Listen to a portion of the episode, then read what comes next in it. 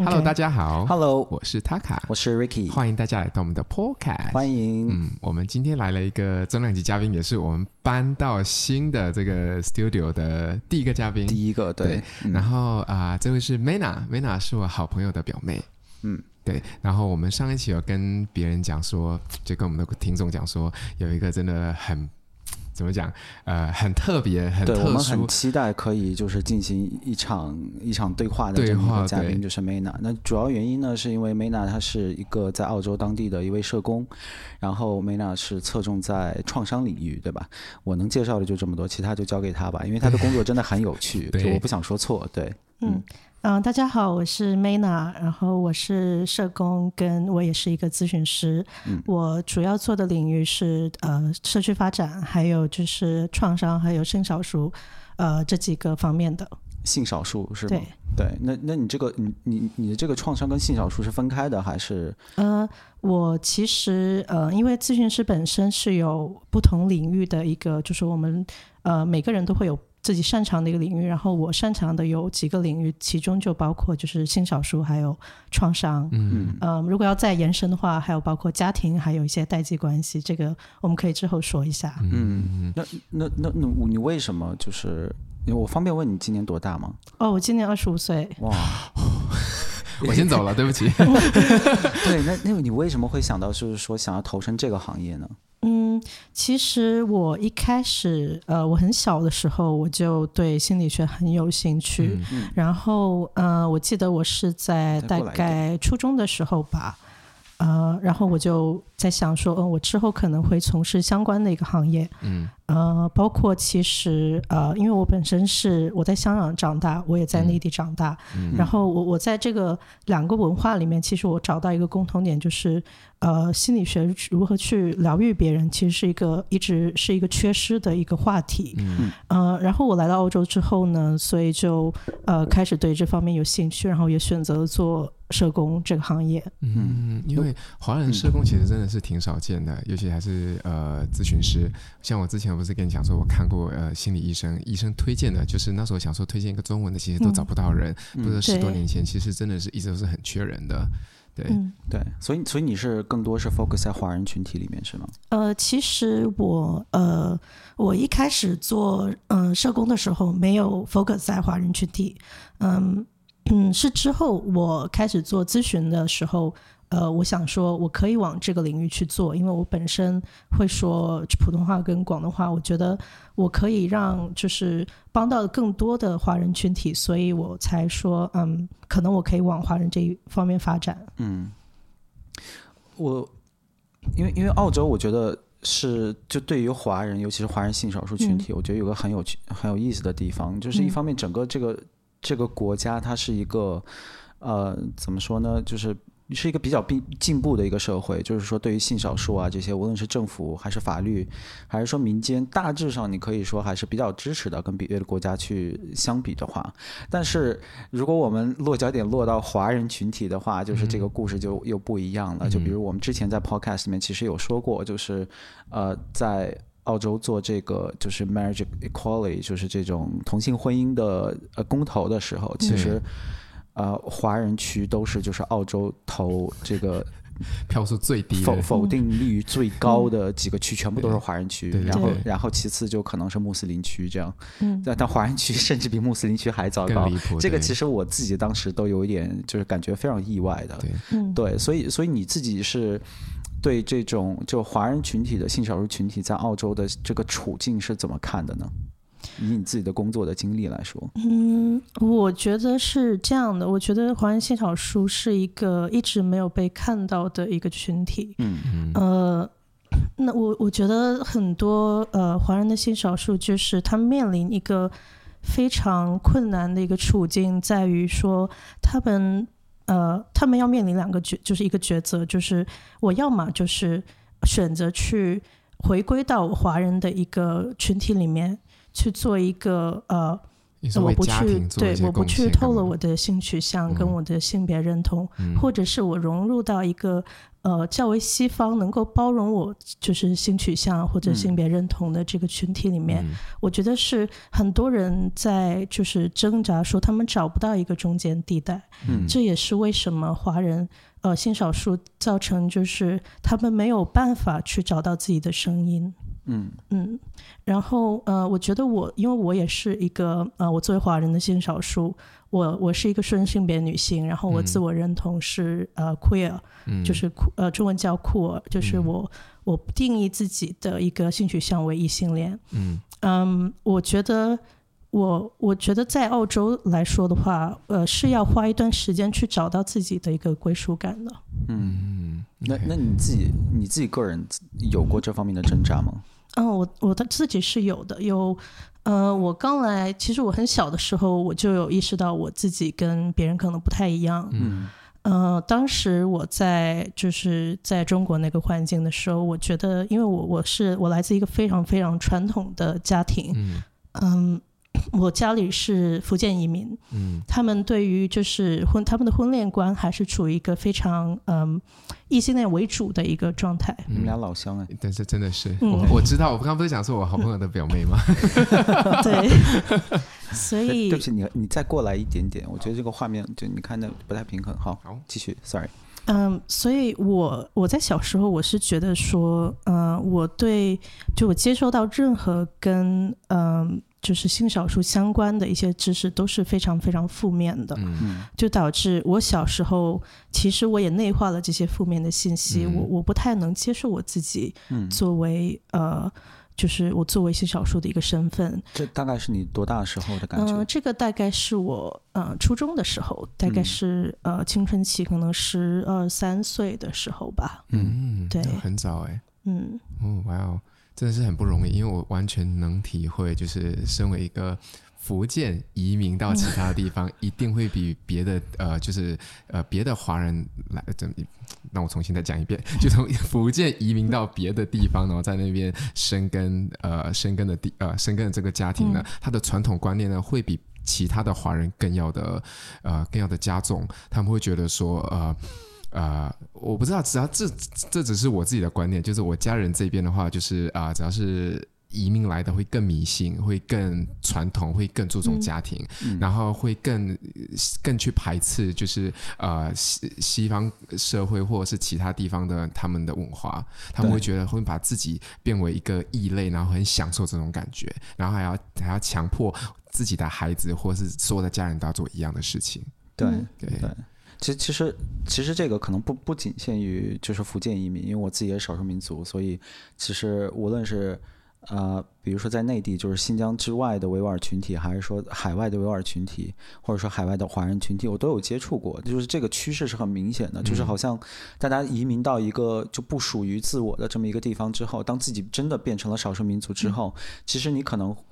有一种就是不经意的想要更加拥抱自己的 identity，然后在这个过程中，你可能就会，你是会用一种排除法的方式去、嗯、去界定自己，就是说，就比如说，就很可惜，在这种比如说同志问题或者说同性婚姻之类的问题上面，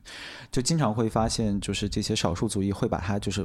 概括为这是西方人的一些 crazy 的 idea，嗯、然后就是说哦。华人不搞这个，不然就会断子绝孙，对吧？对对对，对，其实对 对，其实就是那个同志婚姻的这个公投期间，我们看到很多这种就是令人咋舌的这种这样的一些说法。米娜，你应该有看到过，因为那时候就是同公投的时候，对对对，我们就是到到处都有那个叫什么横栏，然后有些人就贴出来就讲说什么呃，就是同志婚姻断子绝孙，然后或者是说什么同性就是同性恋患者我们不接受同性恋患者，对，就会有这种很可怕的东西出来。对，因为我记得。在我当时也有在我的信箱里面收到相关的传单，然后我非常震惊之余，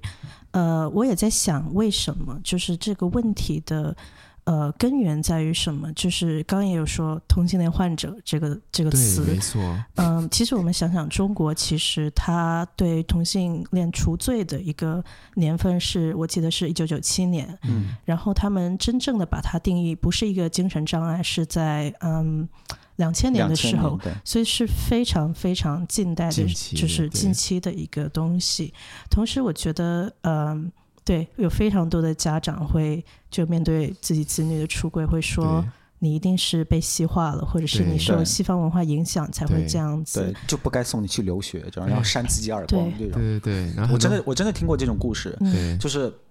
我身边的朋友出柜之后啊，其实如果说那个做父母的打孩子，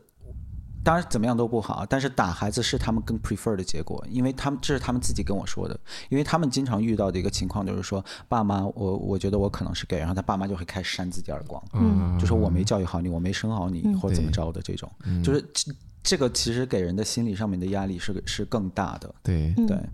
对，呃，我觉得从这里我想讲一个概念，当然这是我的自己的一个、嗯、呃，我的一个理解，就是其实中国式的家庭很多时候，呃，不管是家庭还是文化，它是没有自我表达的这一部分的，就是它不允许你个体的存在。嗯，就在家庭里面也是，其实很多时候我们面对的是一个呃阶级的一个状况，就是你必须要听听从你父母的一个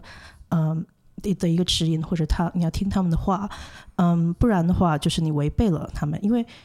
在这种家庭跟文化里面，你的自我跟你父母的自我是存在同，就是同是一个共呃共同体，我们所谓的，就导致你当你要想要去分离，你从这共同体你找到了你自我，就包括你的嗯，就是人的一个自我的认同的时候，这导致一个非常撕裂的一个结构，非常非常困难，因为。你的父母不允许你从他们身上剥离出去。其实这完全能理解，因为就就像我们在讲说异性恋，异性恋好了，他们其实啊、呃，可能。也没办法跟自己喜欢的女生或者喜欢的男生在一起，在一个家庭观念很重的一个家庭中，父母还是会让你去娶一个你完全不认识，嗯、然后跟你是门当户对的一个女生或者是一个男生。嗯、其实这样的婚姻也是在你们福建真的是蛮常见的。然后这样，然后这样其实是非常的不幸福的。然后可是父母会觉得说，这是我觉得你会幸福的路，你应该跟随我的路这样走。然后但是其实你在这环境里面待久了，假设假设我是这个人哈，我被这我被。啊、呃，就被被被被我妈或被我爸就是安安排，就是娶了一个人，然后娶了这个人之后呢，然后我可能会因为，呃，我我本来想法是很。就是很很正向的，然后我我我我这个压力就会放在我心中，它就越积越大，越积越大。它可能可能本来像芝麻一样，后面变一个大榴莲。可变大榴莲以后，我可能就会有点呃病态。榴莲，因为从芝麻变榴莲很大嘛。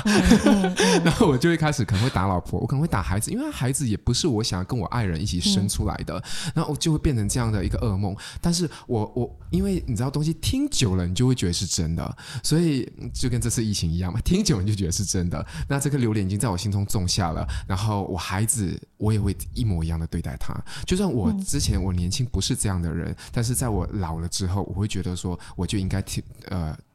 听顺我父母的话，我也应该把他们的这样想法传到我的下一代。对，就一定会这样。对，这个是其实一定就 大部分、嗯、心理学来说，就是你会看到非常多的人。呃，会把他跟父母的这种呃，我们不说父母，就说养育者吧，嗯，这种呃相处方式带到他的下一代里面，这、嗯、是一个呃心理学上所谓的代际关系，嗯、就是你延续了一个上一代的一个行为模式，嗯。嗯、呃，当然你刚刚说的就是从芝麻变成榴莲，这个是。本身可能你没有办法去完成你自我，或者是你没有办法做自己。我们就是大白话来说，嗯、导致你你没有办法去发泄这些负能量的时候，你你找到了一个发泄点，对。那可能就是很不幸的变成了你的孩子，或者老婆，对，或者老婆，或者是就是种对你身边亲密的人。而且对于其实对于每个人来说。你你你无论是有意识还是没有意识，你你做的很多事情都是在模仿你自己的经验。对，就是说，比如说在带孩子之类这种大的问题上面，其实你的父母无论他是个好榜样还是坏榜样，你很多时候都是在就是下意识的在模仿他们。对，所以很多时候你你就你就这么长大的，你可能就会把这个把这个教育方式就带到下一代，嗯、然后这种恶性循环就会一直开展下去。对对，那那我就很好奇是。你因为你刚刚说到你十二三岁的时候开始有这种你自己的一些 struggle，然后那很明显你现你成长的非常的健康，你甚至做社工在帮助别人，那我就很好奇你的家人当时对于你的 struggle 是一个，呃，对于你的挣扎是一个什么样的态度？呃，我我觉得他们选择了一个非常呃，在我看来，东亚家庭非常常见的一个呃，面对所谓冲突或者是他们不理解的事情的一个应对方式，就是逃避。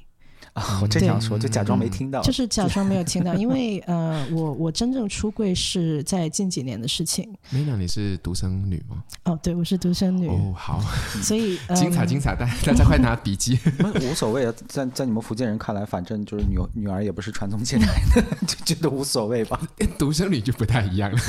真的吗？对，嗯，我我其实可以也想补充一点，就是因为讲到福建家庭，我我家庭其实也是非常。嗯，重男轻女，嗯，就是我，我小时候也一直也也被这个所影响，所以我一直觉得自己必须要变得更强大，才能会被看见，嗯、因为，呃，我想要我比男生还要厉害，嗯，才能被看见，这也是我我除了我的嗯性取向之外，我的一个 struggle 之一，嗯，在年轻的时候，嗯，呃，到了后来，我发现我家人非常逃避这件事情的时候，呃，我发现其实我自己也。就为什么我这么想要去告诉他们，或者是我我要把我的性取向，还是不管性取向也好，我真实的自我也好，其实我我都在找一种认同感。嗯，就我我认为这是我看到许多跟我一样处境的人也在做的事情，他们想要从父母身上找到认同感。嗯，这这呃，保险，我可能这样问可能不太好，这样的思维健康吗？嗯，嗯，我觉得我首先。这个东西，如果你不停的在别人身上找到认同感，嗯、这个是你没有办法填补的一个空洞，嗯、因为你的自我只有你自己能够自我成长。我觉得从，我就是这个意思。对，从他人身上其实会变成你，你非常的累，因为你从他人身上你是索取不了这种自我成长的力量的。嗯，Mena，你是几岁跟那个爸妈讲的？嗯、呃，我是我我其实我的背景有点复杂，因为我、嗯、我没有跟我的父母一起成长，嗯、我跟我的养育者一起成长。嗯、我大概是，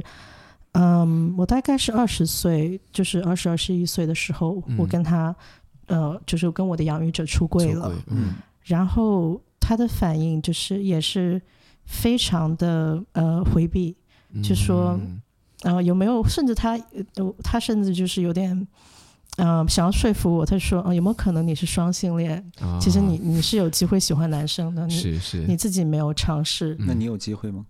呃，其实我自己本身，我我有跟男生约会过，嗯，就是我自己也尝试了，我、嗯、我告诉我知道说这个东西不是我想要的，嗯，然后我我去。告诉就是我的养育者这件事情的时候，嗯、他们的一回馈就是那一那一定是你没有遇到好男生，你没有遇到好的，有好的在等着你。对对对，你你他们会改变你，但是呃，首先这个是他们没有去尊重跟听到你的声音，嗯，因为他们还是想要以一个嗯、呃、异性恋为主的一个思维想要去改变你，嗯，这个我觉得呃，我我当然没有去受这个，就是我没有受这个影响，我还是坚持了我自己的。一个想法，嗯，因为我觉得，嗯，我告诉他，只是我，我觉得，嗯，我我信任他，所以我想要，呃，把我这一部分表露出来，因为，嗯，嗯，我我知道西方的一个，就是对于出柜不出柜，他是处于一个非常鼓励的一个，就是，嗯，怎么说呢，一个态度，嗯。就是因为这是一种个人表达，嗯，他在一个个人主义的社会里面，他确实他鼓励你做自己，嗯，你要要有更独特的个体，你你才能被看见。那我我本身我不觉得每个人都必须要出柜，嗯。嗯，出柜不是嗯解决你问题的所有方法，嗯。嗯，怎么说呢？嗯，我觉得呃，因为出柜不代表说这个东西就解决了。嗯，出柜不是一句话，出柜很多时候只是一个开始，嗯，只是你自我，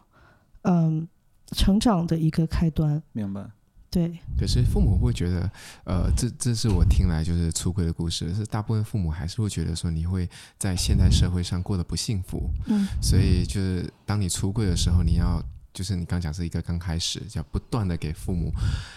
普及，让他们知道这方面的讯息，让他们知道说，其实我跟人在一起又很好，然后我要生孩子也可以，我要生孩子也可以。现在科科技这么发达，你爱爱爱做什么就做什么。所以传宗接代并不是我幸不幸福的唯一的指标，就是因为各种各种就开始来给父母讲这些话，那父母就是开始肯定也会很排很排斥啊，这很正常的。然后但在后面之后呢，他就会慢慢慢慢的接受。就是这段过程，其实我有啊、呃、听过有。呃，将近十多年的，就是就是父母还是说什么时候你要结婚，嗯、讲这种话，嗯、对，但是就是就跟他讲再多，好像都还是听不进去。对，嗯、那这方面的话，就是如果是你的工作的话，你是需要给啊、呃，就是就是父母，就是你需要做中间人嘛，就是假设就是你看。他是他是我爸，然后我们可能就安排一个，突然间多了一份身份，然后我们就好 disturbing 啊，然后我们就可能就做一个 section 这样，然后可能是我跟你咨询，然后就发现说我。不是我在不找认认同感，是因为我在觉得已经这个家庭已经不安全了。我是否是要就是安排，就是像 Mena 你这样的一个角色，去插入到我们家庭中间去跟呃父母这一辈的人这样讲？你有遇到过这样的情况吗？我，我觉得这个是可以做到的，因为嗯，嗯呃，通常我遇到的情况是父母来找，就是咨询，就说我、嗯、我孩子。呃，为什么会变成这样？我希望你改变他。哦，他们是要，就是他们觉得，对对对，就是觉得说，电击一下我们家孩子，对，你一定能够改变我家孩子。好逗，就是觉得，嗯，他肯定是出了什么问题。然后，呃，这种情况我都会很很坦然的说，你你家孩子其实没有问题。但是如果你愿意的话，我们可以去聊一聊这个东西。嗯，当然，父母的一个拒绝跟他不接受是是。肯定是会经历的，在很多呃较为就是比较说传统或者是他不接受这方面资讯的家长身上，嗯、那我觉得嗯，对心理咨询在于就是作用，就希望我的来访者不会觉得孤单，因为他们不是一个人在面对这个问题。嗯、我也希望能够就是呃，不管作为中间人好，或者是协调者也好，我能希望去帮他们找到。从第三者的一个呃角度去找到一份力量，帮助他们。嗯、所以，所以最终，无论你跟你的父母的关系，还是你的养育者的关系，嗯、呃，他们最终有尊重你的选择，还是说你们现在就是说我要过我的日子，你也管不到，是达成这样的一个默契？对，嗯，我觉得就是一个，嗯、呃，每个人。每个父母孩子都会有他们不同的呃面对这个事情的一个态度。我我父母跟养育者选择，我养育者更开明一点，他选择了接受。那我父母就是他们还是处于一种我我不谈这个事情，嗯，我不想去谈。当然，呃，我我知道这种回避的一个态度，其实对不管是对我还是对于其他可能出柜了的小伙伴们，其实都是一种伤害。嗯，那是是因为。等于说他你没没有被完全的接纳，嗯，但是最重要的是你要自己能够接纳自己，嗯，我觉得这是还这还是最重要的。那那你这种 case 在你自己日常中，你你就是你遇到你要帮助的人来说，你的情况是属于好的情况还是怎么样？嗯，我觉得这个东西它很难去定义好坏。我我我的意思就是说，因为因为你做社工，你肯定有接触过很多，无论是父母还是说这个性少数群体本身，嗯，他们就是遇到的跟家人的这种，无论是冲突也好，还是和解也好，这个情况一般是在一个什么样的水平上呢？嗯，很多时候，特别是呃，就是对我所说多元文化背景，就是非白人的一个嗯呃群体来说。很多时候都是达成了一个协议，还有的，嗯、呃，就是这种，要么就是我回避，要么就是我我接受，但我不谈这个东西。OK，都是这非常非常常见，大部分我遇到都是这样的一个情况。当然，我也遇到一些，呃，如果你说非常坏的一个结果，就是我完全的不接受，我甚至要去伤害我的孩子。嗯，那这个情况下可能会。就作为社工或者作为就咨询师的我，我会做一个干预，嗯、就是你要去呃知道这个东西已经伤害到你本身，你是否要跟他们做一个就是呃你你要离开这些人，或者是你要呃，为了你更好的，这跟家庭暴力其实没什么两样。对，其实就是一种家庭暴力。我，我就想问这个，你你指的这个伤害是指这种出生到就是上升到暴力层面上的，嗯、是可以让警察过来处理的那种伤害吗？对，我我所说的暴力，其实不只是嗯身体上的暴力，还有精神上跟、嗯、呃这种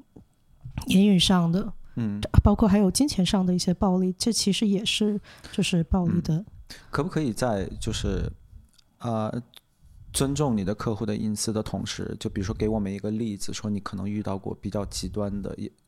呃，就比较不太好的这样的一个情况，大概会是怎样？嗯，我遇到比较坏的情况是，嗯，这个非常难透露，但是我我可以说的是，哦、呃，我我知道的有的情况是，呃，父母会真的。对这个子女，因为知道了性取向这件事情之后，会做一些实质的伤害，比如说，呃，不让他出门，这这也是其实也是暴力的一种，嗯、或者是呃限制他的呃就跟别人的任何社交活动，嗯、其实这都是一种暴力的行为。那这种情况你会怎么处理呢？嗯，这个可以报警吗？嗯，报警这个东西其实是要取决于这个来访者是否要报警。那如果他上升到我需要去，呃，我因为我有一个，嗯，我作为社工，我是有，呃，就是我有这个职责要去汇报一些，如果我的客户或者他要伤害别人是有这个情况出现的话，我会选择报警。嗯，但是也有一些情况是，呃，有些人他不愿意去报警，这个也是有的。嗯，那。就是你你你你平时就是接触到的这些啊、呃、少数族裔的这些性少数群体，你觉得他们的他们的身边有呃这种支持他们的一个网络吗？无论是朋友啊还是还是什么的？因为因为我们知道，其实在国内身边有很多性少数的人，嗯、然后其实基本上没有人是出柜了的，就是对父母。嗯。但是我觉得国内有一个好处，就是比如我我在北京工作了差不多十年这样，然后那边就是。大部分人都不是北京人，都是去那里去工作的，嗯、所以有点天高皇帝远的意思。嗯，所以我认识的这些我身边的性少数群体，其实活的都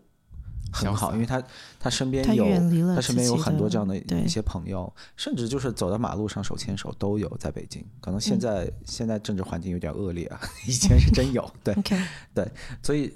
就所以我就感觉在在国内其实有这方面的一些一些优势。就是说，你只要其实你远离了家人，那你就可以把你的生活其实硬生生的这样隔开。就百分之九十的时间，你都是在做自己，做做 gay，做 lesbian，去同志酒吧，然后跟同志朋友去呃玩呐、啊，或者什么都可以。然后只是说，你每年可能三四次回家的时候，你就要你就要就是可能。管住你的兰花指之类的，这个 这个很好处理。但是，但我就觉得，这其实也回归到我刚才说的，在澳洲的一些华人的一些境遇。其实，澳洲的很多华人，呃，留学生还好一些，有些就是在本土出生的这些人，他们其实他就是本地人嘛。嗯，对，所以对于他们来说，这种很难把生活隔绝开。对，对，所以这些人他们有身边有这种支持的支持他们的网络吗？你觉得？嗯。我我我认为这也是非常多在这边长大的，嗯，就是 ABC，嗯，其实会面临的一个状况就是，我在这边长，我没有办法去跟我的父母分离，嗯，呃，我我没有支持我的网络。其实，在澳洲本地，呃，有支持就是这个相关的 support network，但是非常非常少，很很遗憾，这个是，呃，我觉得这是可能澳洲本身在这个领域需要去进步，就是。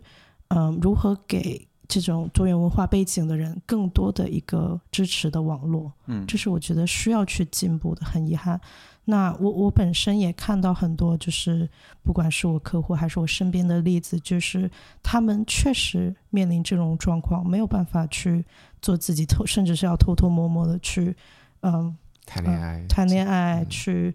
做自己想做的事情。那我觉得这个是，嗯。就是一个困境。本身就是在华人家庭里面长大的，谈恋爱已经不容易了，还要跟同性去谈恋爱，错对父母来讲说，他们自己认为的双重打击。嗯，嗯，天哪！我刚我刚刚想问一个问题，但是我觉得，嗯，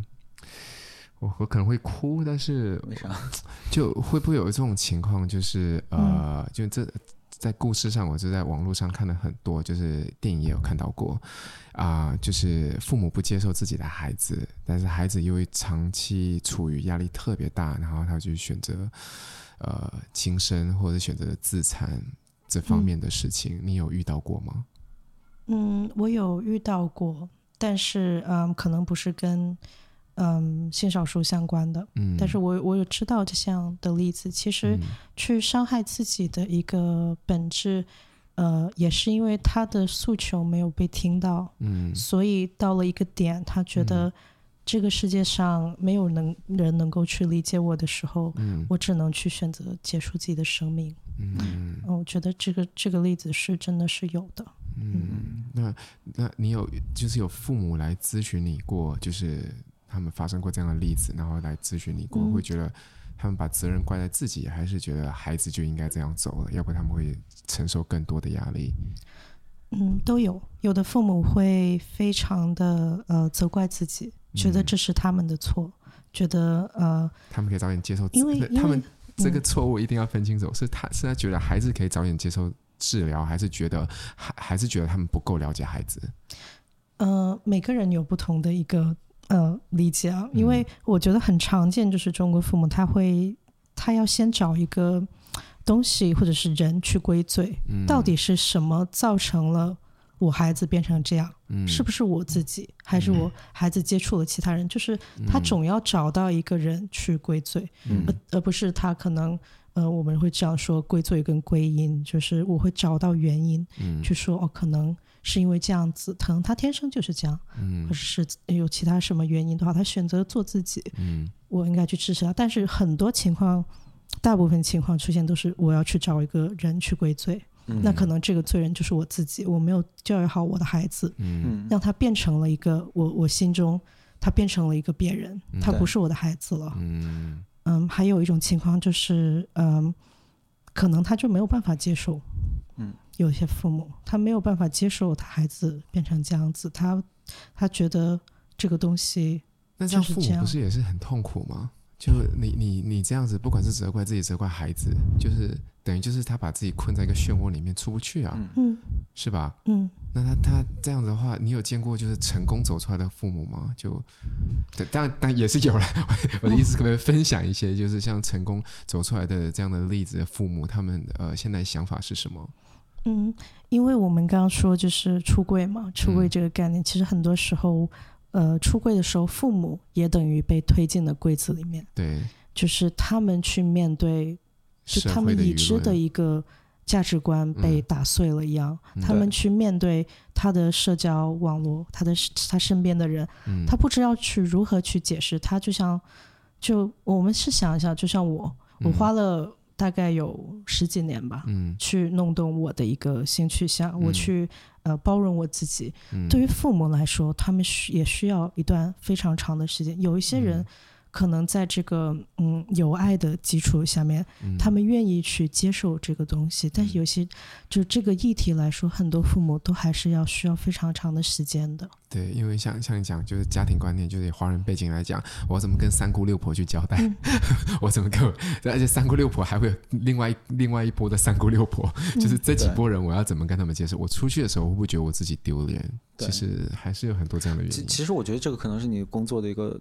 就非常难的一个地方，因为其实其实对于我们这种旁观者来说，嗯，有时候我们就觉得黑白非常的分明，对就是呃同性恋无罪，那你父母就应该接受这件事情。嗯，但实际上，这个如果如果如果你置身到那个环境里面的话，就其其实没有那么简单，因为就像你说的，很多时候其实父母他并不是说是因为他们。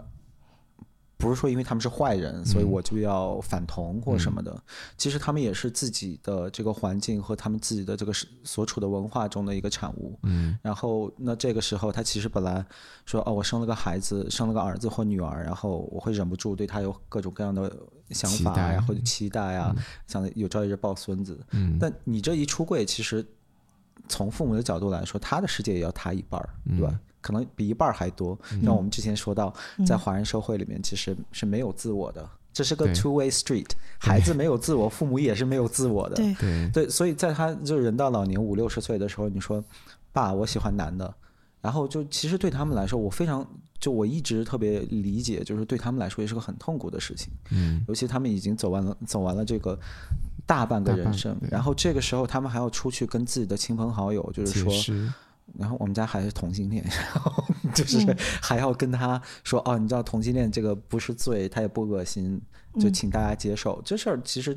你你你你从五六十五六十岁，然后价值观被粉碎的一个人的角度来说，是是一个很难的一个过程。是，所以所以你的工作就是你一方面要安抚这些嗯嗯相对年少的性少数群体，同时你还不能毁了他们俩的关系。嗯，这我觉得这就是一个呃，我工作里面会考虑到的一个东西，因为嗯，像我自己本身。我作为一个咨询师，我其实是有我自己的一个，我我自己也有去做心理咨询。嗯嗯，当时我遇到非常多西方的在澳洲本地的咨询师，都告诉我说，我觉得对你最好的方法就是切断你跟你父母的关系。嗯，这是非常非常常见。当我们我问他们说，你觉得我应该怎么做的时候，他们告诉我都是这样。然后我我觉得这对不起，我觉得这些人的证书应该被 revoke，真的，我觉得这是不 OK。嗯 嗯。嗯，然后我会这个时候我就会发现，我很多时候需要去跟他们解释，我说，在我的文化背景里面，这件事情非常非常难做到，嗯、因为随之带来的是巨大的愧疚感，跟没有办法去面对，嗯，你你你成长以来这些东西带来的一个影响，对、嗯，因为家庭对我来说是非常重要的一部分，嗯、那我成长环境也也告诉我这个东西，这个东西我没有办法说。像你说的，我一句话我就切断了他们的联系，嗯、所以我在咨询里面，我我觉得我做这个事确实在旁人看来非常困难，因为要非常小心的去处理，要如何在他们能够保留他们跟家庭的一部分联系的情况下，他们又能完整的做自己，嗯，这个是非常难做到。当然，我我相信，就是我也知道有些人他会选择我完全，我确实到一个点，我觉得我的家庭对我伤害。太太大了，嗯，我选择去，呃，我跟他们完全没有联系。我觉得这是呃，在我我觉得在当地很多咨询师就西方背景的人需要去理解的，因为他们没有理解这个文化的话，他们没有办法做到完完全全的去嗯、呃、包容他们的客户。我觉得这一点是嗯、呃，我我非常就是。我自己会很 aware 的一个事情。对，刚刚 Ricky 不是讲了吗？嗯、他觉得他们的那个证书应该被撤销。嗯，我觉得这个，我觉我觉得你对他有点 nice 了。我觉得这不是文化问题，这个我觉得在西方白人社会也是一样的。每个人都需要自己的家庭，嗯、对，尤其当你还特别年少的时候，如果你十二岁、十三岁、十四岁，是对。然后这个时候，其实你说白人也也会有很多这种极其保守的文化，对吧？基督教文化或什么的。对，你不能简单粗暴的说哦，他们不认可你的性取向，那就拜拜吧。对啊，他也没有在家暴，然后我也没有在做一些伤害你的事情。嗯，其实很多时候，我觉得是他们不知道要如何去处理这个东西，嗯，导致他觉得可能我能 offer 最好的一个方法就是让你离开你的原生家庭，嗯，你所有问题就会解决。但是你离开了，其实问题还没有解决，因为你会带着这些原生家庭的一些包袱，你要继续往前走也是非常艰难的。嗯。嗯那你，嗯，你在你在平时做你自己的工作的时候，你你的重点是会放在这些性少数群体本身，还是说在他们父母那里？就我想知道，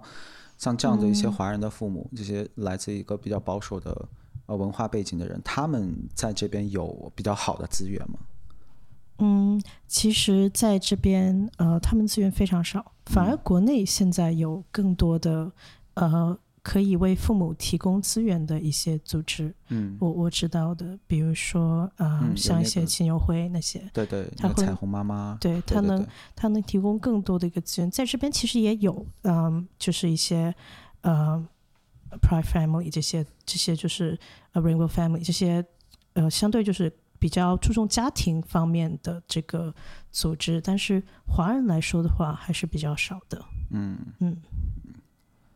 因为我我自己其实在这方面有过一个一一个经验，就是之前我们是住在 Surry Hills 的，嗯，就我住在 Surry Hills 的时候，然后刚好我父母来看我，嗯，然后我就住在 Burke Street，你知道吗？就是那个、嗯、呃彩虹，嗯，那个那叫那叫斑马线那边，斑马线，对，然后刚好。是三月份要做这个 Mardi Gras 的时候，然后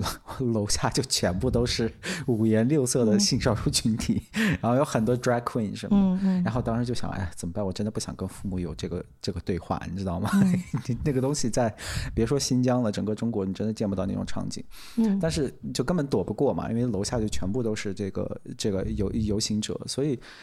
嗯。因为我父我父尤其我父亲啊，他也是一个很保守的人。然后以前比如说看电视、看电影，然后出现，咱都不说性少数，就可能稍微娘一点的男生，或者说很 man 的女生，他他脱口就会来一些，呃，可能在一些人看来就是不能接受，然后会劝我说不要跟你的父母 来往的这种话，嗯嗯、会说一些就是真的是 homophobic 的一些话，嗯。嗯但是就是他们在澳洲期间呢，我们就是偶尔会进行这样的一些对话。然后就那一天在 Mardi Gras 的时候，他就说他们他们为啥要结婚呢？然后我就给他解释了这个为什么结婚这件事情对于这个性少数群体来说，它不只是一个 validation，它不只是对，它不只是一个情感上的价值。当然，这个情感价值也很重要。它其实还有很多很实际的法律上的、财务上的呃一些 day to day 方面的一些东西，然后给他还举了一些就是因为没有同志婚姻，然后可能导致的一些悲剧，就比如说，可能有有一对 couple 在一起三十年了，然后有一个人可能要去世了，但是这个医院不让他探望之类的，就这种事情。然后我完全没有想到，就是我我我父亲当时他就说：“哦，我明白了。”对，他当时我我非常的意外，他说：“哦，明白了。”说那确实，他有说这话的，说确实是应该要有婚姻。嗯，然后我当时就是觉得，其实有时候这种沟通不是一定要以一个非常冲突性的方式去进行。对，好像好像其实大家都可以做一个正常的一个沟通，然后仍然是可以取得一定的一个成果的。嗯，对，所以所以我就在想，就是当然，呃，保护这个性少数群体，尤其是。年少的一些性少数群体的这个这个工作是非常的重要，但同时我心里面就一直特别的同情这些所谓就很 homophobic 的这些父母，嗯、就是希望他们在这边能获得更多的一些嗯资源吧，嗯、就是能帮助他们走出，这对于他们来说也是个很大的一个困境。当然是，当然是。刚刚我觉得这个例子非常好，因为是一个呃共情的例子。对，对他完全就是你父亲，他可以把他自己想象到。他如果是这群人的一个，嗯，就是他们的处境的时候，他们是否应该就是获得这些权利？我觉得，嗯，在心理咨询里面其实也有很多这样的状况。因为如果谈起这个相关的议题，很多时候，不管是就是父母跟孩子，肯定是会吵起来，肯定是有冲突。因为对这个时候没有没有理性了，没有任何理性可言，我完全是用感性的一个态度去，我我去把所有东西跟你。就是翻出来，为什么你会这样？怎么样？就是你你不应该是这样，你你你是我的孩子，怎么怎么？但是我我觉得心理咨询其实做起到一个作用，是你在这样的空间里面，你能听到彼此想说的话，你能理解，至少你尝试去理解对方的角度，为什么他会他会有这样的一个自我？我觉得是不是要大，还是要跟那个父母？大范围的普及，说就是说性少数群体它并不是一种疾病，嗯、对性少数疾病，性性少数群，就像我可能脸上多了一个痣 这个痣可能就要跟着我一辈子，嗯，但但这个痣我我我我我没有办法，就是它可能呃很大片，我没有办法用 laser 或者是用其他方式，我我就算用那个叫我可我可能可以用那个叫什么。那个叫什么粉底 遮瑕膏之类的，可是手术我我我都没办法，我就算我挖了它，我有一个很大的伤口，对，就是在它就一直都在那里，可能就是像这样的情况，嗯、我觉得还是得要跟父母讲说，这种东西真的就，而且说实话，现在说真的，gay 和 lesbian 其实是很 privileged 的，对，现在不是大家都崇尚那个多元嘛，所以在那个呃，在哥哥找工作的时候，或是啊、呃，我我觉得都都算是挺特权的。我觉得，我觉得这个是。就是使使得这个话题变得更复杂的一个点之一，就是确实，如果如果你是一个你在一个特定环境下的话，我非常同意你说的，嗯，就这是是个 privilege 的，嗯，比如说我我之前就是那个工作的单位，你也知道，就是他上面他有问我，他说，请问你的性取向是什么？我当然第一反应就是你干嘛要问我这个，对吧？我很别扭，但实际上他是说，就是因为我们 celebrate diversity 这种，就是所以。不知道，他就觉得他他有必要问一下这个东西，嗯、所以就确实，如果你是在这个环境里，嗯、呃、然后就是如果你的家人别说是支持你，那至少不要是就是天天在骂你，天天给你一个冷眼看，嗯、那我同意在澳洲这种国家，你你做 gay。你你真的没有 disadvantage，嗯、我我同意这话，嗯、但是但是问题就是在于，对于一些不一样的人，就来自不同文化背景人，嗯、这是完全不一样的一个概念。嗯，就是我们天天看，每年都有 Mardi Gras，然后其实，在悉尼就是两男的或两女的手牵手走走路上是很正常的，嗯、但是对于特殊的文化背景的人来说，比如说像华人。嗯，我很难说，就是说你这个你你性少数群体是有 privilege 的这样这样的一个说法。嗯、对，嗯，我觉得就算他们知道说，嗯，很多时候知道说这个环境是包容他们的，嗯、这个环境他们可以做自己，但是呃，我我觉得从一个多元背景来到一个较为就是对性小说包容的一个环境，也不代表说他们完全的会为自己感到自豪。嗯，这是这是我我所看见，包括我自己。当时，嗯，呃，六月份 Prime Month 的时候，呃，有个 Council 有让我去做一个演讲，然后他当时让我去聊一下我对就是对于自己自豪，就是这个自我身份自豪的一个理解。嗯，然后我我非常坦白的说，我当时在我的演讲里面，我就讲说，我从小到大我不知道如何为我的。这种自我认同而自豪，嗯，因为在我的文化里面，“自豪”这个字，就是这个字眼本身就是有一些负面的意义了。嗯，我觉得我们的就作为华人的一个背景，我们是不应该为自己自豪。有时候，嗯，就是我们接受的教育也告诉我们自己说，我们 humble 一些，对，我们要 humble，我们要去反思，我们不应该去为这些东西感到骄傲。嗯，那。所以这也是为什么，就是我在就除了心理咨询，我也在为一些组织做就相关的培训的时候，他们问我说，为什么我把一些彩虹旗放出来了？为什么我把一些啊，我我每每一年都在去庆祝这些东西的时候，我还是没有呃性少数的客户，或者说我没有人会想要去跟我出柜？那我会跟他们说，这个东西不是说你把这些东西放出来了。你就代表你是一个能够包容他们的环境，因为你要理解，这些人是带着他们自身的一个创伤来到这个环境，他们需要到一个点感到安全的时候，才能够更好的表露自己，才能够呃建立信任的关系。这是我我一直相信，就是这是一个过程，这不是一个所谓你你把这些东西放出来，大家都可以去很安心的做自己，在这个完全。呃，你知道没有批判的环境，因为在心里面，我们还是会害怕被批判，害怕被呃责怪，害怕被就算你自己没有错，别人这个一句话，你可能都会很害羞，嗯、你可能会觉得不是很害羞，你会很害怕，想说，哎，这不是正常的事情，我是不是可能有些什么 minor issue 我做错了这样？对，可能就会有这种感觉，我这完全能能认同的，对，唉。那那你在你你你在自己的就是工作当中，就是遇到这样的人，你觉得，嗯，因为因为很多时候其实这种冲突是不能调和的，不或者说不能百分之百去消除的。那那你觉得对于这些人来说，他最好的一个策略会是什么？嗯，因为我刚就在想，就是说，就是我刚吐槽的。那些就工作者，他会直接说：“那你就离开你的父母。”这个当然是非常不可取的一个方式。但同时，就是我在这里遇到的一些呃本土的 ABC，或者说年纪很小就过来这边的一些性少数群体啊，我我确实要说一个听起来有点像批评的话，就是他们很不独立，就是那种二十七八岁还跟父母住在一起。这个这个太常见了，对吧？我觉得你你应该也。你身边朋友应该也是这样，那我觉得你的你你首先你二十七八岁还跟父母住在一起，你就是直男直女，你也会跟父母吵架的，这这不是个好事。嗯、但其次就是说，那你是不是应该自己可以再多独立一点？我觉得就不是说你要离开自己的父母，而是说你要你要自己够独立，然后这个时候你才可以有这个底气跟父母说：“爸妈，我爱你，但这是我的生活，你们不要插手。”但如果你住在你你吃人家的，你住人家的，你真的不太好说这个话。说爸妈，你别管我的生活。对，转头这话真进自己房间。对，这话就是说以后进我房间请敲门。就就真真的是，对，就对，所以我觉得对于出柜的人，嗯、呃，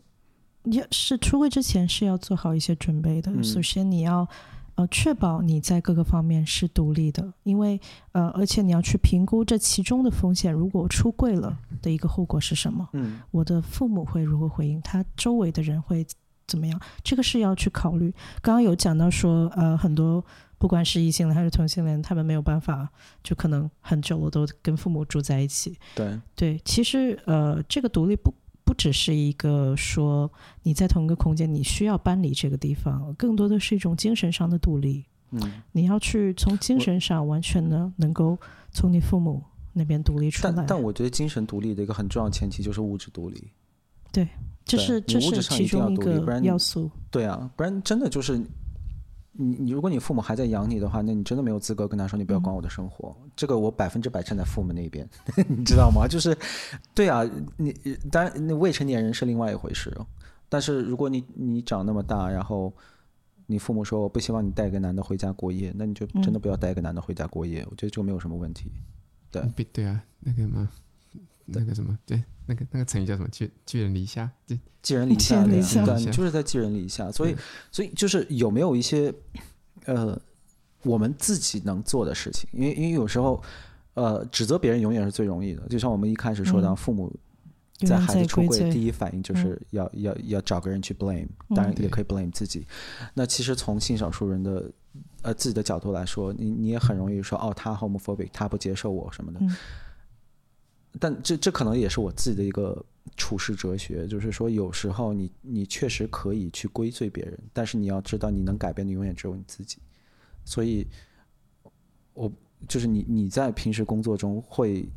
呃会建议这些少数性少数群体，尤其是那些家人对他的 resistance 觉得这个阻力真的很大的这些人，他们能做出一些什么样的比较正面的呃呃改变？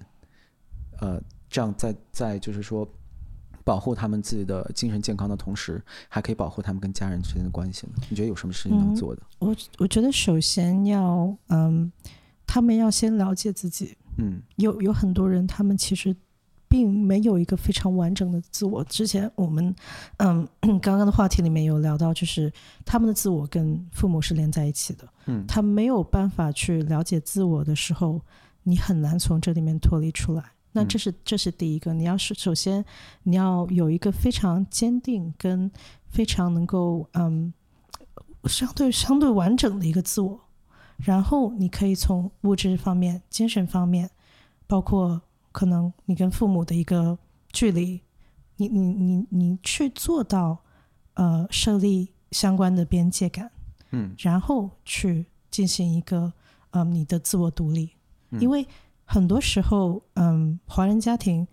本身孩子跟就是父母是没有边界感的，嗯，这也是为什么一直很多时候你会看到很多孩子跟父母他是没有边界感的相处，你父母永远是在呃，不管是管这个孩子，或是他没有办法从父母那边脱离，因为你没有边界感，嗯。嗯，这个是一个非常非常非常就是常见也非常严重的一个问题，就是完全这种相处没有边界感的时候，你会没有自我。嗯，而边界这个东西，呃，就好像我们的呼吸一样，就是我们呼吸的时候，其实没有意识到这个东西的重要性。但是到一个点，你发现你被压迫，你呼吸不过来了，你才发现说，哦，原来边界感如此的重要。我要跟我的父母建立一定的边界感。嗯，对，这、就是我的一个建议，就是从一些非常小的事情开始树立边界感，然后在你能够找到自我的时候。你你去完成这个你独立的一个这样的一个计划，我觉得这个是对的，因为父母其实就是，我觉得家庭可以在一起，就是但是分开的话，大家还是要还是个独立的个体，父母也要自己为自己想，然后孩子也应该为自己想，嗯、就是对，像 Ricky 刚刚讲的，就是孩子一定要先学会怎么样独立，然后父母一定要学学，就是不要去找一个啊，拿、呃、找找个东西来责怪，应该自己去学习一下，我应该。这方面我知识缺少了什么，我应该去怎么样去做更多 research，、嗯、就像找像 Mena 这样的人可以帮忙，或者是可以找一些啊、呃，就算是找找不到就就教让孩子教你怎么 Google，Google 一下也行，是不是？对，对，我觉得是挺好的。而且我觉得我们讲了太多的那种很沉重的话，是否可以就是换一些什么轻松一点的话题？就是就有没有什么开心的，是你的患者这些就是啊找你咨询完之后，他们很开心一些案例可以跟我们分享的。嗯，我我不能分享具体的案例，但是呃，我也很开心，就是看到有很多我的客户跟我聊完之后，他们发现说，他们自己是呃，很多时候呃，很多事情不是他们自己的错，嗯，很多时候他们是可以去找到自我，只是这个自我好像被隐藏起来了一样，嗯，就这个自我可能是。有因为被打压的关系，可能是被贬低的关系，他们没有去接纳这个自我。嗯、很多时候，嗯，我我觉得，因为刚刚讲到批评嘛，嗯，嗯，不管是外在的批评，还是就是来自父母的批评，其实很多时候我们是把这些呃批评给吸收了的。嗯、而在心理咨询里面，它提供一个呃不批判的一个环境，它能够让你知道说。哦，它是一个，如果是一个安全的一个，嗯，的一个我们所说的依恋状态，是一个什么样的一个这样的一个，呃，就是交谈，嗯、然后让你去树立说，哦，你知道你不被批评的时候，你可以更勇敢的去做自己。那这个时候我，我我呃经常会听到很多客户跟我说他。他跟我讲的话，可能他觉得他自己轻松了很多，嗯、因为他知道说有人去帮他分担这些包袱，嗯、或者是他看到说，嗯，我可以是可以做自己，我可以更加的勇敢，我不需要去害怕说这些外在的批评。嗯。嗯，对，我我就觉得这个事情，我我真的觉得你的工作会非常难，因为除了刚才说，其实你很多时候在调剂家长和孩子之间的关系，嗯、然后这个其实。你知道，真是清端清官难难断家务事。嗯、我先用了一像塔卡的话说不清楚，清官难断家务事。对，有时候就是。其实并没有一个简单的说明书能告诉你说，这种情况你这么处理，这种情况能你你你那么处理就好。然后其实还有一方面就是你一开始说的，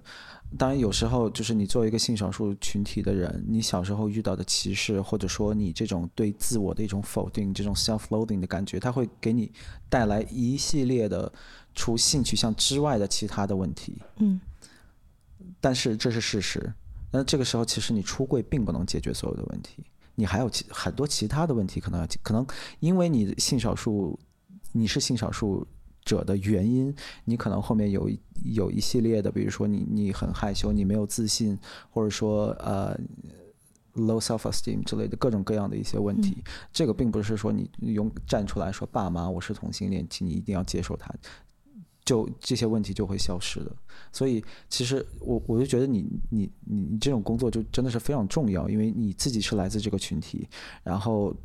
同时你自己是做这个工作的，所以你有你有更多的这样的一个经验，所以你可以把这个东西就带给别人，就知道其实你 OK 你现在经历的问题可能不是一个简单的出柜可以去解决的，嗯、对我。对，我觉得这样会立体很多。对，我相信，呃，因为就像你说，没有一个说明书。我我做的工作只是说，我作为一个旁观者，我我看到了，呃，我客户的潜能，我看到了他们呃没有被发掘的东西，他们没有被发掘的一些，呃，我觉得是正面的一些东西，我我我去把这个东西给反映出来，嗯，并且，嗯，就是。当然，提供一个能够让他们感到说，啊、呃，他们被完全接纳的一个空间。嗯嗯，对，这这一点是我能去做的。嗯，然后刚刚讲到说，他们作为就是客户作为这样，包括我自己，我自己的一些呃过去的一些呃就是负面的影响，过去受到的一些伤害，他。因为它是无形的，我们精神上受到的伤不像是，比如说你摔断了腿，嗯，你可以看到别人看到你扶着拐杖，但精神上的伤其实很多时候是不被看到的，嗯，这也是为什么很多人甚至可能你自己都没看到，对我自己甚至我都无意识的去呃去吞下了这些东西，但是可能在某一些。情况，我被这些东西被触发的时候，我才发现说，哦，原来我是过去的伤害，我没有没有去疗愈，导致我现在有这样的反应。因为创伤是一种反应，它有时候，嗯，我们身体会记住我们受到的伤害，嗯，而不是说呃，可能这个东西你可能都记不起来，但是在某一个点，它却好像你身体里面激发了一个警报，嗯，就告诉你说，嗯，这个东西我以前受过伤，我现在要进入一个备战的状态，嗯，那我我就会可能呼吸加速，我的心跳会加快，嗯，那这是一个创伤反应，这些是你以前的东西导致你现在会有这样的一个反应，嗯，没错，嗯，那我我们我们多久？一个小时，一个一个小时。那我那那我想问一下，嗯，如果我们现在有听，就什么样的人应该去联系你，或者说你的组织？嗯，呃，我觉得，嗯，这样说吧，如果你你觉得有很多事情没有办法跟你身边人诉说，因为有些问题，我觉得，呃，你的家人朋友其实他们是，呃。对你的一些问题是有偏见的，他们是带着自己的一个主观意识去帮你解决问题，甚至呃，他们会用他们自己的经验去告诉你该怎么做。在这个时候，我希望就是你能够找到一个人去帮助你自己自我成长，而不是说去教你做事情，或者是你盲目的听从他们。嗯，因为每个人都值得去找到自己的，嗯，真正的自己。嗯，那要怎？么怎么怎么联系到你或者你的组织呢？呃，我我本身的 practice 叫 MH，嗯、um,，Counseling Services，可以在小红书上找到我，嗯、然后我也有 Instagram。OK，对，我们会把你的 Insta 跟小红书放到那个 YouTube 的那个我们的。那个叫什么？对，YouTube 还有 Spotify，我们也会哦，Spotify 也可以，对对，我们都会把你的信息给放放上去，这样子。对，对，对，如果大家有需要的话，就可以啊、嗯、找 Mena 咨询一下。嗯、我觉得这还是挺重要的。就当你在很迷茫的时候，其实说真的，有人指你一条明路，这是很重要的。我不想要莫名其妙染的一身黑啊，其实可能就真的很简单而已，只是我没有人帮我开上那扇门而已。对，所以就 Mena 可能就是你心中那个、嗯、你这辈子最重要的那个贵人。我我我举一个例子好了。很快，就是哦，没有，我、嗯、我们不着急。哦，好好好，就是想我举一个例子，就就是心理咨询有时候不是说，嗯呃，我我自己本身我不相信说我是一个呃什么高大上的存在，或者是我也是一个神的存在。我觉得我只是呃我的来访者他们的旅途里面的一个同伴。嗯，我我自己把自己当成一个同伴，就好像我现在跟，比如说我现在跟 Taka 在，Taka 在开车。然后我在旁边，我只是那个拿着地图的人。然后我说：“哎、嗯，塔卡，我们可能可以往左走。嗯、那你要不要？”骂你的，要不要往左走？这样，然后他可能会骂我，但是他他可能会想说：“嗯，会不会往左走会发生什么？”他，他就会骂你。你这个例子不好，但我懂你的意思。对，就是一个 拿地图的人是很重要的，拿地图的人是真的很重要。这个是就就跟 GPS 是一样的。我觉得我觉得这是很重要的吧？对啊，不要不要把我抹黑。我每次跟他说：“我说我说这是不是应该这么走？”他就说：“我开车，你不要说话。”当然原话要更难听啊，不太适合在这公众表达。但是他有时候经常指错路啊，你知道吗？你人生最害怕就是指错路的人，所以一定要找 Mena 要指对路。没有，但但 Mena 说的很对，就是其实有时候你你遇到的很多的坎，嗯嗯，可能都不是事儿。嗯、有时候就是你在那个特定的时间，然后一个特定的 mindset，你觉得你这个坎是一个不可逾越的高山，嗯，但实际上它可能不是这样，嗯，就是为什么就是。两点建议，那一个就是说，不要在自己呃情绪波动很大的时候做重大的人生决定。嗯、二是你真的要 reach out to people，、嗯、尤其是像 Mena 这样的，呃，就是专业人士啊，你不要、嗯、你不要阿猫阿狗都 reach out，就就有些人确实那个意见也会很不靠谱。但是像 Mena 这样的。就专业人士，而且我觉得更重要的是你自己有很多的一些经验啊，我觉得这个真的是会帮助到你们。因为我我其实这这个事情跟性少数群体没有什么关系，但是我之前好像跟大家分享过我表姐的事儿，对吧？嗯。呃，这个故事非常的不好，所以我就不多说。总之就是我表姐她自杀了。嗯嗯。嗯，但是现在看来，她自杀那个理由，我真的觉得她如果给我五分钟时间，我就能把她说回来。我就觉得我能把她劝劝出去，就是不不要做轻生这件事情。嗯嗯，因为呢，她真的不是事儿。我觉得他可能不太了解，嗯，就当时他遇到的那些啊、呃、困难，其实有很好的解决办法。嗯，但他就那一瞬间，他觉得这座山我不可能跨过去。嗯，那我们这样理解，因为在他看来，这座山确实是没有办法跨越的。嗯，但作为旁观者，你你没有办法理解这山，因为你没有办法去进入他的一个视角去看他的世界。对，那我觉得作为咨询师，可能有时候我们看到朋友，比如说朋友经历一些事情，你会很不理解为什么你就是走不过来，为什么你一直在有这么强的执念？嗯，那。我觉得作为专业，那今天七月，那昨天专业专业的人士就是看待这方面，就是我尝试去进入你的世界，帮你一起去看。嗯，那我会在这个时候拉你一把，因为我知道你需要帮助。嗯，顺便驱个魔。对，所以我我我真的建议大家就是，嗯。多去跟别人，尤其是专业人士去聊一聊。但是，那我觉得这个话你可能不爱听，就是你也不用迷信人家。嗯。但是，但是我觉得你要以一个非常开放的一个心态。嗯。你会就是，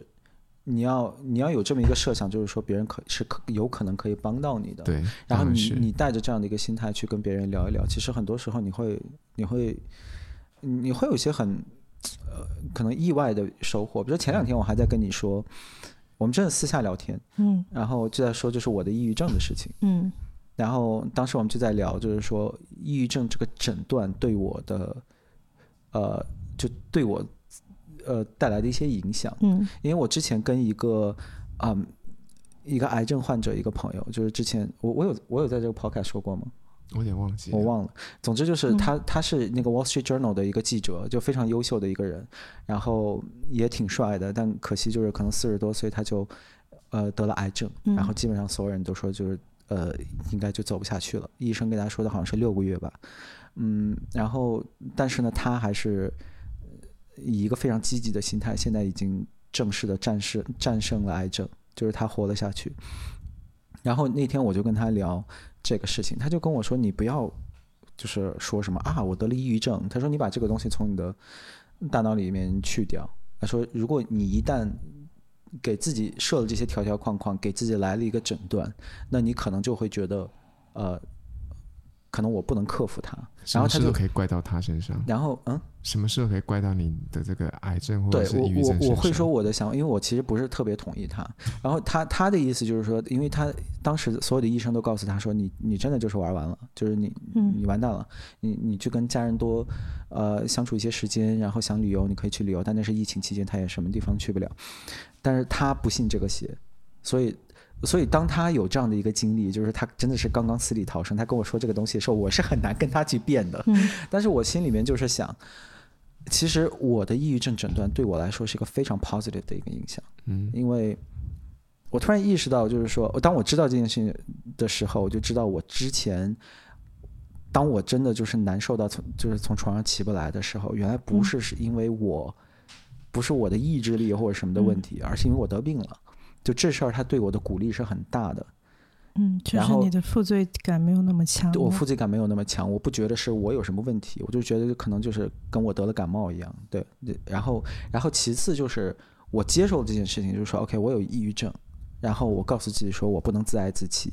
我不能说哦，我得了抑郁症，我好可怜，我就缩床上永远不起来，因为我永远都是有抑郁症的那个，所以我要好好面对生活。所以他其实给了我很多的力量。对，所以我我就是。就是觉得这一切都有一个前提，就是我当时是有去专业机构去做这些咨询，然后谢天谢地，我遇到了靠谱的，就相对比较靠谱的这个呃精神科医师，去给我一些意见啊什么的。我之所以说相对比较靠谱，也是因为我之前这个好像不太方便在这里分享，但是有遇到过一些很不靠谱的一些医生啊，就是回去多喝点水，多休息一下，想开一些。对 对对，对，想想开一些是一个非常有毒的话，就是这个我觉得嗯。呃，我说到诊断这个东西，我我非常认同，就是每个人对于他自身的一个诊断都有不同的理解。嗯，就是这个东西有时候它不一定是负面的，它它可能是给你给你带来力量，因为呃，它可以去解释一些你自己可能之前没有想通的一些事情。对，而且它给你一个正当性，他说你经历的一切是正当的，对、嗯，是对的，就是确实这事儿发生了，这不是你的错。一切都是合理的，但是我们有解决的路子，我们接下来可以做这些事情。我觉得这个对于一个人的这个这鼓励是会会很强的。其实用到我我相信用在性少数人群上面也是一样。就是其实包括就话话转回来，其实用到父母身上也是一样。就你是五十年代、六十年代生的人，如果你是中国大陆的，嗯、那就是经历过文革。嗯。然后八十年代严打，前两天我们还在聊这个事情。嗯嗯。啊，中国八十年代严打，你你你你有婚前性行为就是死刑啊，就直接枪毙啊！这是中这中国大陆就是这样的。嗯、那你在这个环境，你成长起来的人，对不起他，你觉得他能多支持同性恋呢？嗯，对吧？对，所以这就是我所说的，呃，有一些父母。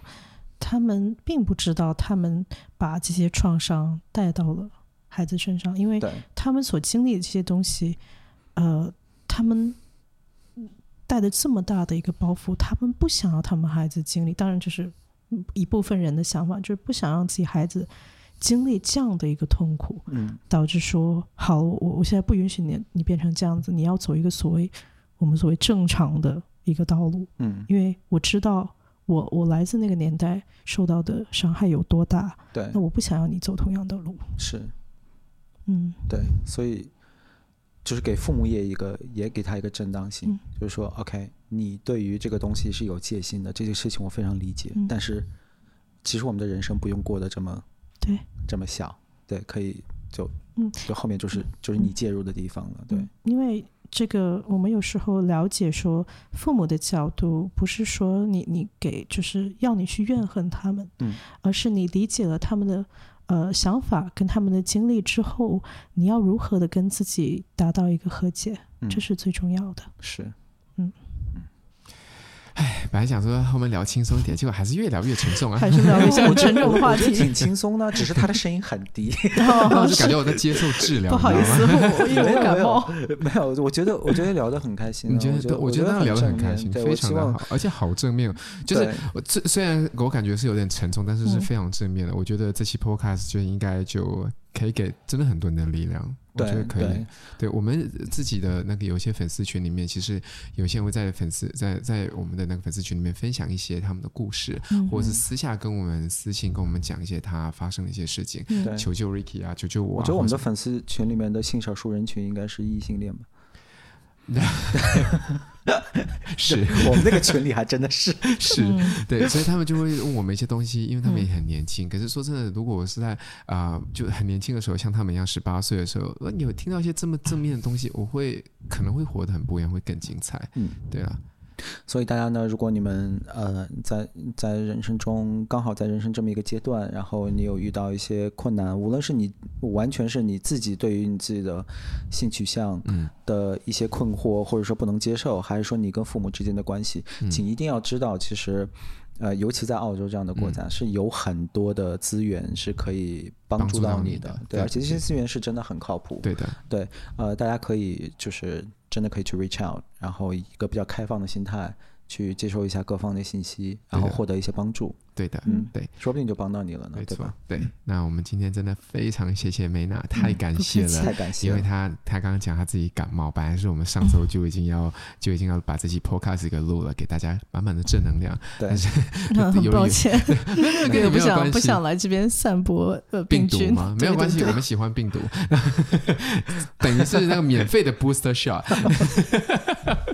对，然后真的非常真的还是很感谢他，因为我们才知道 Mena 住的挺远的。然后特别感到我们的 打了 Uber 过来，对，我好抱歉，我心里是，我现在是罪恶感很很重，你知道吗？我我也很开心今天能跟他们聊。从这个河上就会过来了，坐船会更快是吗？对对对，你可以直接坐船过来。那我我等一下坐船回去。可以。好了，那我们就下一期见喽。好，谢谢，谢谢梅娜，拜拜，拜拜。